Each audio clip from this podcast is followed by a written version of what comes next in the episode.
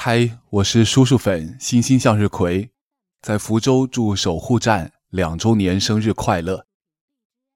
TFBOYS 守护站有一个非常热情的站长顾雪，直到现在他还记得我第一次播音是什么时候。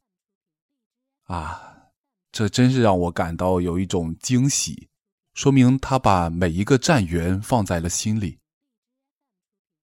当初。他找到我的时候，就是在，呃，荔枝里头一次又一次的来问要不要进站子。